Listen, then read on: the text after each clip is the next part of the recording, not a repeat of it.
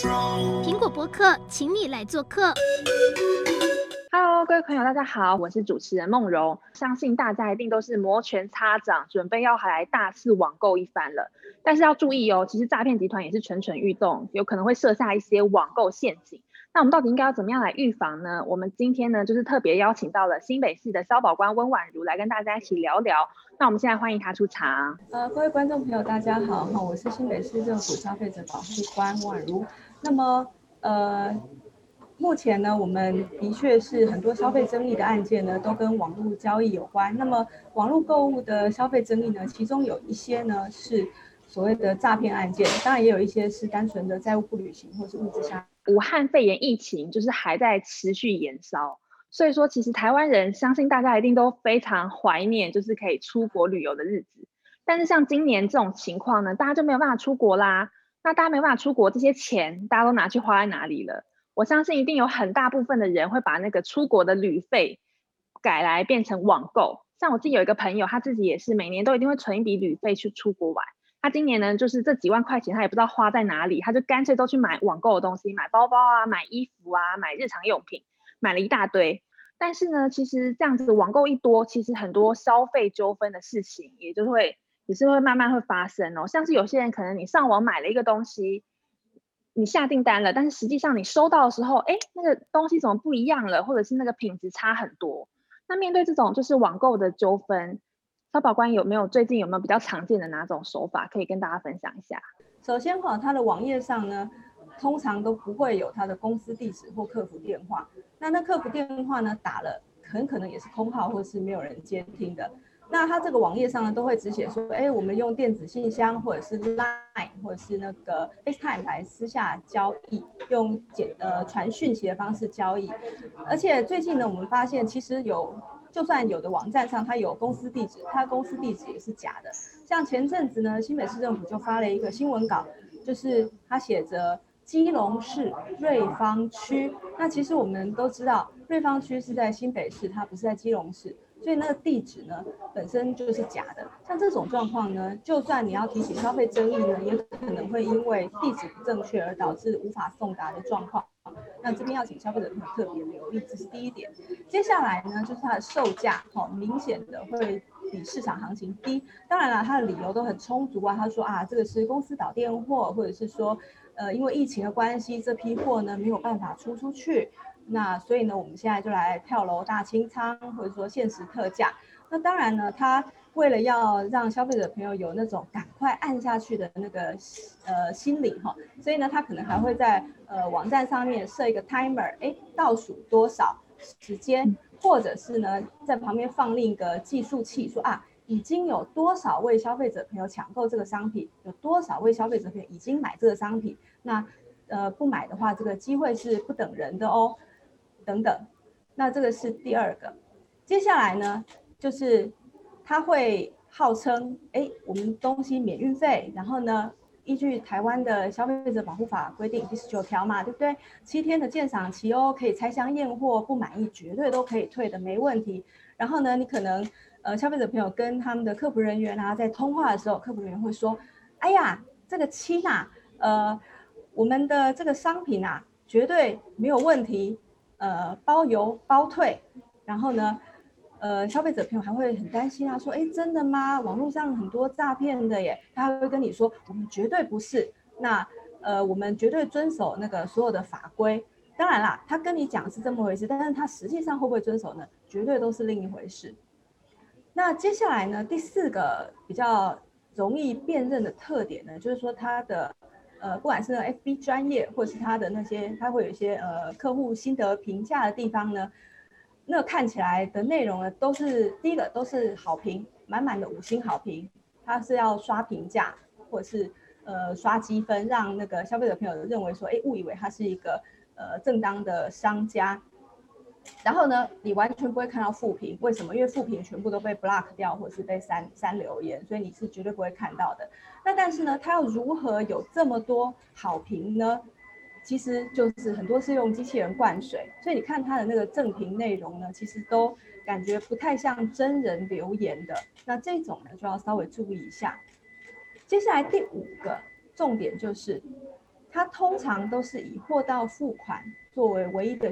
的那个呃付款方式。当然有部分的呃一页式网站呢，它也可以用信用卡刷卡付款，但是呢，近来已经越来越少了，因为信用卡的部分呢，我们消费者朋友可以跟你的信用卡发卡银行啊去申请那个争议款，或者是申请止付。那么诈骗集团呢，他们既然发现说，哎，常常会被止付，或者是被拒、被那个扣款，被那个信用卡公司把那个已经收到的款又扣回去，所以呢，他们就会通通改为货到付款，这个比较多。所以如果发现说，哎，他没有其他的付款方式的话，其实就要稍微小心一点了。一页式的诈骗广告呢，它大部分都是位于境外，它是要躲避我国的那个呃刑事的追缉，哈，所以呢，它的网站大多设在国外，那它的人员也大多是那个非本国人，所以呢，网站上呢会有一些呃，并不是我们平常习惯的用语，那或者是说呃，乃至于一些呃简体字或是一些乱码之类的，这些都请消费者朋友多多要注意哦。那就是婉如姐问一下，就像你刚刚讲了那么多这种各种千奇百怪的网购的一些陷阱，那我们消费者有没有更有效的方法，我们可以预防防范自己不要被骗？可以教教大家吗？呃，消费者朋友会说，哎，为什么店家都知道我有买？呃，就是说我收到一些呃诈骗的 mail，为什么呃对方知道我有买这些东西呢？而且还有订单编号啊等等的。呃，其实这有两种可能。第一种可能呢是，哦，这个业者本身他可能有资料外泄。那但是呢，还有一种可能是我们消费者朋友自己的呃手机或是电脑，其实有可能已经被害了，所以导致资料流出。因为目前呢，网络上很多人会散播一些呃免费的工具软体，或是免费的一些影音档案。那么消费者朋友很很可能就是，哎，这个免费的 app 很好用啊，我来试试看。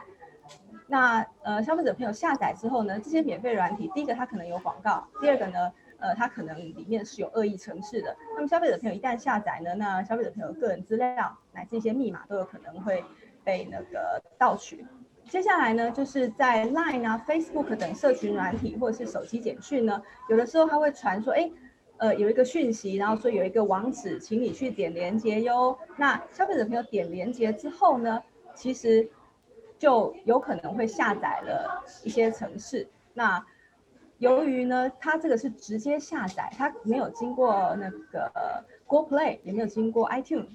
所以呢，这些档案呢，它的安全性是没有办法确认的哦。那这样的状况下，就很有可能因此而被植入恶意程式了。那另外呢，就像是有些时候呢，消费者朋友可能会有一些哎，网络免费的呃扫毒啊，或者是一些呃一些资讯的免费服务，那他也可能会做帮你做诊断之后就说，哎，那你的电脑可能现在有问题哦，那要不要我们帮你做免费的服务啊，来帮你远程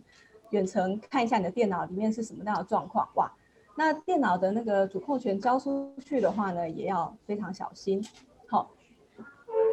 那像那个我们有些时候在做一些网购之后呢，业者就会来电表示说，哎，你的操作问题，所以有刷卡异常啊，所以呢变成你本来没有分期的会变成重复刷卡，那或者是呃分期付款的设定错误，以后会连续扣好几年的款项哦之类的，然后呢要求消费者朋友到 ATM 去解除设定，那其实这个。就要请消费者朋友特别注意哈，你去到 ATM 的话，它基本上就是要呃骗你把你的账户里面的存款转出去了，他可能会用一些呃呃通关密码，例如说是九九九九九之类的，哇，这样一转下去呢，呃，除非你的账户存款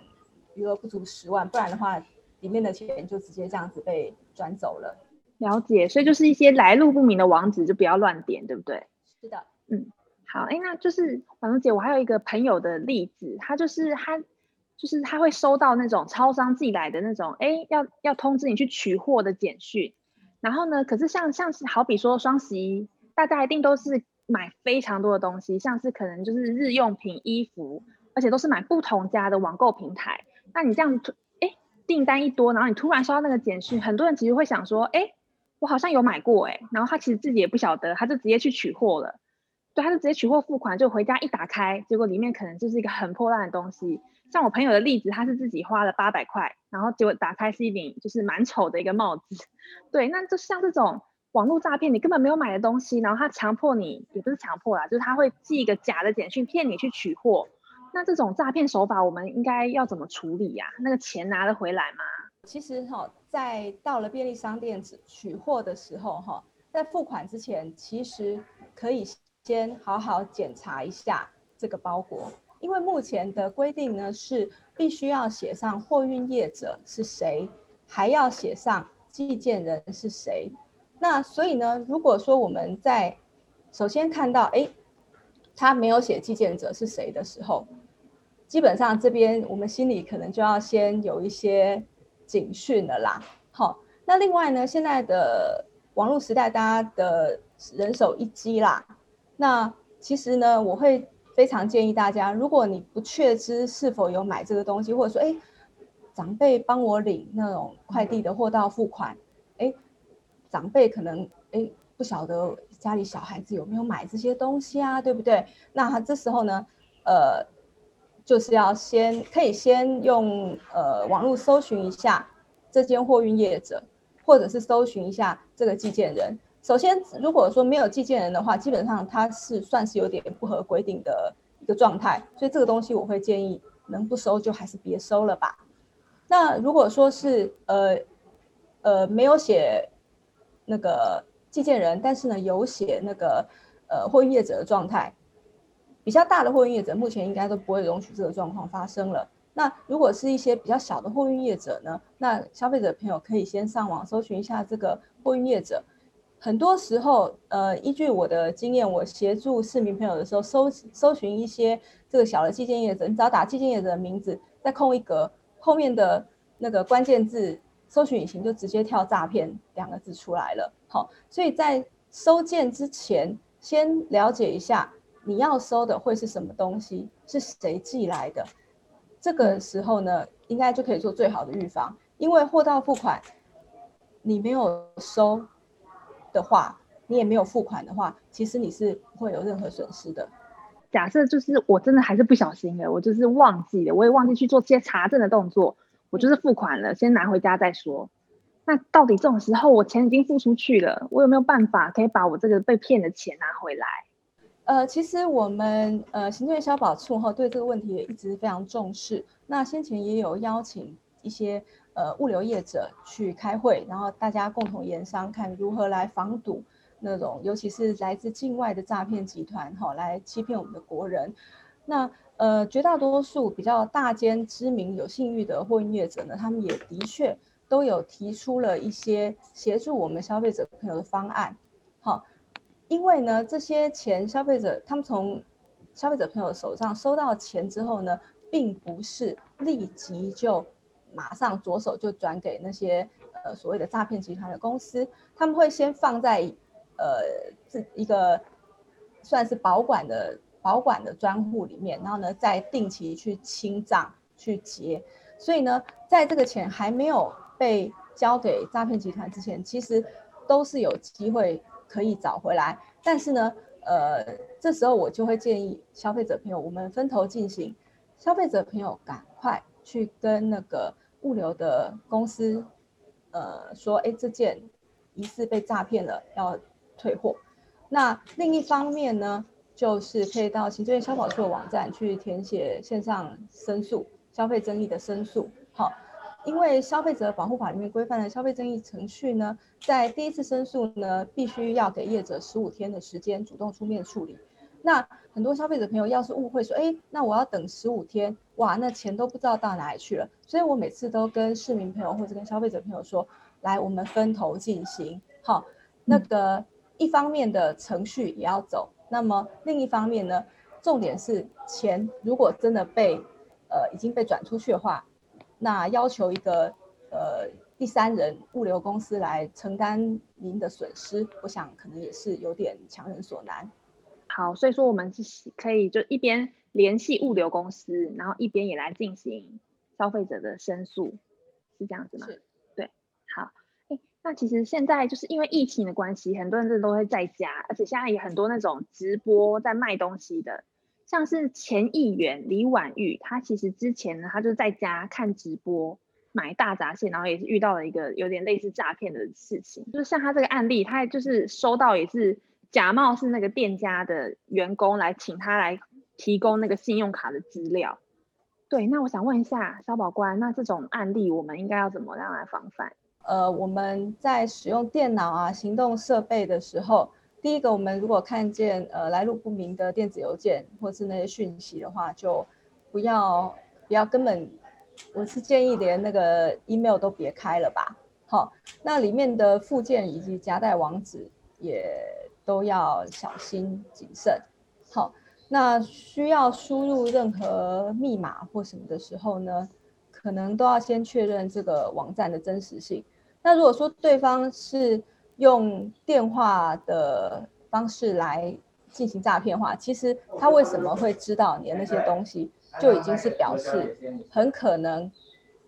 你的电脑或是手机已经有资讯外漏的情形了。好，所以重点还是呃，我一直强调的。呃，预防会胜于治疗。好，等到呃事情发生之后呢，像呃警方侦办啊等等，其实也是有许多困难的哦。那婉如姐，你自己有没有处理过比较夸张的那种网购的消费纠纷？有没有一些案例可以跟大家分享一下？大部分因为大部分都是一页式的诈骗网页，那它是会呃进来消有一部分会进来消费争议的申诉案件。但其实呢，这些案件呢，它的呃，它的金额呢，通常都不会很高。为什么？因为消费者朋友就是本来就是因为贪他是呃跳楼大拍卖，或者是特价出清，或者是呃公司结束营业下杀，消费者朋友本来就是因为这个原因，所以才购买的嘛。所以呢，它的金额呢，通常都不会特别高，那但是呢，我们近年来发现这个诈骗集团它有一些呃手法有一些调整啦，哈，可能是因为他也是害怕吃上那个诈欺罪的那个罪名啦，哈，因为呢，他们呃，当我们消费者朋友已经付款了，并且收到商品之后呢，的确是不怎么样的商品，那可能会。以以前的做法呢，他们是你收到商品之后，你只要一说啊，这个东西好像不太好，我要退货，那那个 Line 的客服啊，或者是 Facebook 的客服就直接把你封锁了，以后就再也不会联系上了。但是呢，因为这样子的方式实在太像诈欺罪了，所以他们现在已经改成，呃，你说你要退货的话呢，那个客服人员还是会理你，他会跟你说，哎呀，呃。这个我们要退货哈，绝对没有问题，因为我们网站上已经有承诺的嘛，我们七天的什么免费的那个鉴赏嘛等等。但是呢，哎呀，因为我们这个商品啊是从国外运过来的呢，那会有一个呃国外的那个运费啊，这个不晓得你消费者朋友可不可以帮我们摊一下呀？这个国外的运费呢，呃，一般都是呃三百块，大概就是呃十块美金，或者是五百块。就是十五块美金，通常，呃，业者，呃，就是新的诈骗集团新的手法是这样说，他会说，哎，我让你退货，但是我扣你五百，或是扣你三百。那如果说有的消费者朋友他就想说啊，算了，那就，呃，五百三百就给他扣吧。像这样的状况下呢，呃，其实消费者朋友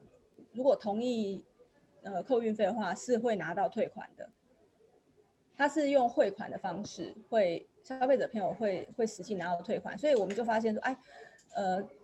这些诈骗集团啊，他们也是也是有一些手法上的改变，可能是如果他被消费者朋友发现他是呃诈骗集团的话，他可能就会改成他只要骗你三百或比骗你五百就他就算了。是哦，所以他们那他们这样子就不会不算是诈欺嘛？就他如果有有如实退款的话，呃。当然啦，呃，是不是构成诈欺哈？我想这个要由那个检警，就是那个司法体系的人员来回答会比较好一些。好，不过呢，呃，实际上实务上呢，这类案例呃的起诉率可能不一定特别高。这边要请消费者朋友特别注意，所以我才一直说，今天应该讲第三次了吧？就是预防胜于治疗，钱还没有付的时候都是你的，钱付出去之后呢，哇，消费者保护官很乐意协助大家，绝对没有问题。货运业者很乐意协助我们国人不要被外国诈骗，都没有问题。但是他会花一些时间。那如果消费者朋友又一不小心东西放了好几天，哎呀，钱被转出去了，那就真的会比较困难一些喽。那所以说，那像我们刚刚讲的，你说的可能像是那个电商平台，他们获得我们那个资，你说我们有没有办法可以去规范那些电商平台嘛？他们可能要加密，要做的严谨一点。很多电商平台它不一定在我们国内，尤其很多消费者朋友现在因为那个疫情的关系，大家没有办法出国，所以其实很多人会在网络上购买那个国外的精品啊等等，这类案件也是非常的多。那但是呢，呃，如果说这些电商业者他把他的网站直接设在国外的话，其实。呃，以我国的法令要去约束他们、规范他们，的确会稍微困难一点。好，所以呢，还是希望能够消费者朋友在使用电脑跟行动设备的时候呢，在要呃多加注意。除了刚刚有讲到的，大家说，哎，呃那些电子钓鱼的电子邮件嘛，或者是一些来路不明的 App 之外呢，当你要呃输入你的任何个资，像呃账号密码。手机号码这些东西的时候呢，都要特别注意这个网页网站是不是真的要给他的，还是你已经被钓鱼钓到了。好，那如果说至于那个呃电脑跟行动装置呢，安装防毒软体，这个我想这个就呃也不需要再多说了，因为这个应该大家都是知道的。那病毒码要记得更新哦。那就是。婉如姐有没有一些可以再提醒观众朋友，网络上下订单的时候呢，要特别注意哪些重点事项，才不会掉入了这种网购陷阱？可以再帮大家提醒一下吗？网网络购物的话呢，第一个，你的你的那个慎选交易对象，真的这个是非常重要的。你的交易对象如果是在我国的业者的话呢，那的确。呃，我们在消费争议的时候是可以协助受理的，但是如果业者是在国外的话，基本上，呃，首先这个受理的部分就会没有办法处理。好，那第二个呢，就是呃，国外的电商呢，因为它不受我国法令的规范，所以呢，它的呃退换货的标准有可能也不是。呃，我们想象中的哎七天啊，或者是呃无需负担什么费用啊什么，但是看他的网站怎么规定都好。那接下来呢，就是呃另一个问题，就是消费者朋友比较常遇到的就是那个运费的问题。哈，消费者保护法第十九条虽然规定说，哎，我们消费者朋友可以无条件解除契约哦，无需负担费用哦，无需支付费用或任何对价等等，呃，但是呢。呃，如果说消费者朋友在一开始在购物的时候呢，是买到了免运的标准，例如说满一千块免运或是两千块免运，那但是因为退货而导而导致所购买的商品不足那个呃免运费的门槛的话呢，那么在呃退货的时候呢，业者有可能会将呃您的寄件的运费扣除。那这个部分呢，因为它扣的是寄件的运费，所以呢，并没有违反消费者保护法第十九条的规定。这边要请消费者朋友特别注意一下，你退货是不需要运费，但是你寄件的，呃呃，业者把商品寄给你的时候的运费是要看你们之前的约定怎么样的。现在网络购物是真的是非常方便，现在人都非常仰赖，你只要网络上填一个资料，下一个订单。然后东西就可以直接寄到你家，或者是寄到附近的超商，真的很方便。但是呢，真的是也要小心这些网购陷阱，因为就像刚刚刚刚我们聊到的，他们有些可能他也没有骗你很多钱，他就骗你个几百块、三五百块，不多。但是有他们就是看准了，有一些消费者会可能会嫌麻烦，或者是就是嫌就就算了，就让你骗。这些诈骗集团就是看准了这些心态，所以一直在利用网购这个东西、这个陷阱来骗消费者的钱。所以说，我们真的是要眼睛要睁大，你在下订单之前，一定要先仔细看看这个网站 O 不 OK，或者是要去查证一下，然后取货的时候呢，也是要小心，像刚刚都有聊到的，要要先确认说这个寄件人是谁，然后这个物流公司有没有听过，一定要小心再小心，才不会落入诈骗集团的陷阱当中。那真的今天呢是非常感谢我们的宛如姐跟我们聊了这么多网络购物的一些防诈的小配博，真的谢谢你的分享。那拜拜。